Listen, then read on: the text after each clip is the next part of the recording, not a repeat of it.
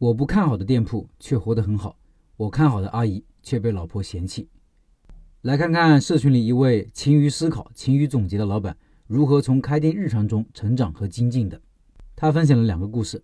第一个，老板说，商圈附近开了一家张亮麻辣烫，刚开业的时候我去吃了一下，当时我觉得这么一家店开不久，原因是什么呢？第一个，它的菜品不入味。它的汤底是骨汤加奶粉，所以不怎么入味，这是第一点。第二点是它的菜品种类，主要是一些素菜、一些丸子，我个人非常不喜欢，觉得没什么价值感，不能吃肉，不畅快。但是这家店现在经营的不错。对于这个事情，我至少有以下几点反思：第一，我们一定不能放过生活中的挫折、痛苦、错误，因为人是傲慢和自负的。在生活中，我们不会主动反思自己的错误，只会按部就班，这就会导致我们永远没有进步。而那些错误打破了我们自认为正确的认知。这就是我们进步的机会。第二，我的分析为什么会出错呢？这其实也是人类的一个偏差。认识事物的时候，习惯以自我为中心，把我的想法当成最重要的想法，或者所有人的想法。第三，这个错误其实就是一家店铺的目标客群的问题。显然，我不是他的目标顾客。而我们要如何去分析一家顾客的特点呢？至少要从以下几个方面：性别、年龄、收入水平、职业等等。分析到这里，我的分析为什么会出差错就很明显了。作为一所综合大学，来自全国各地的学生，那肯定有北方的能习惯这种口味的学生，然后就是女生，其实是比较喜欢吃素菜，还有就是我鄙视的丸子。其实作为年轻学生是没有多少养生意识的，他们不会觉得有啥，所以年轻的女性学生其实是他们的目标顾客。什么是思考？不是凭你的经验得出简单的结论，而是挖掘思考的过程，能从每一次思考过程中得出新的东西，或者对一个好的思维方式进行一个刻意训练的过程。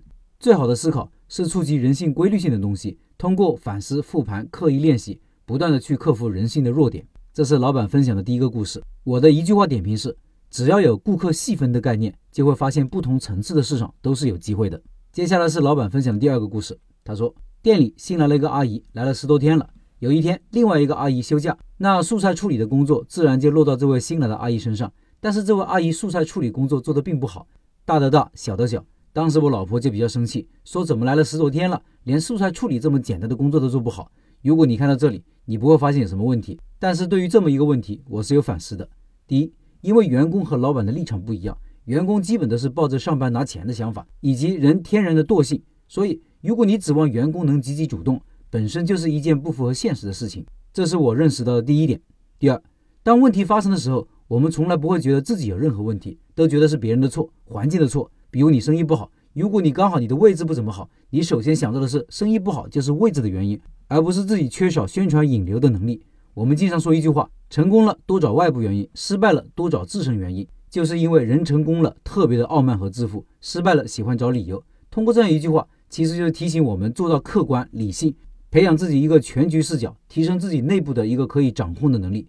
第三，谁为最后结果负责就是谁的问题。回到这里。店里最后一切结果都是我们当老板的责任，所以这个问题其实是我们当老板的问题。我们缺少一个培训监督的过程。如果我们对员工有培训有监督，这位阿姨肯定早就学会了。我们每一次反思都是对人性的一个觉察。如果能从流程和本质上解决问题，那么这样的反思无疑是有巨大价值的，让我们不断的成长。这是老板分享的第二个故事。我的一句话点评是：内因和外因都会影响事情的发展，但是归根结底是内因说了算。上面这位老板就是串串店老板，我们师傅团里面的成员之一。国庆节前，社群里的拜师学艺刚刚上线了他的串串项目，今天已经开始上课了。有兴趣的老板可以保持关注，十二月份还有机会参与进来。拜这样一个师傅，一段时间后自己也不会差。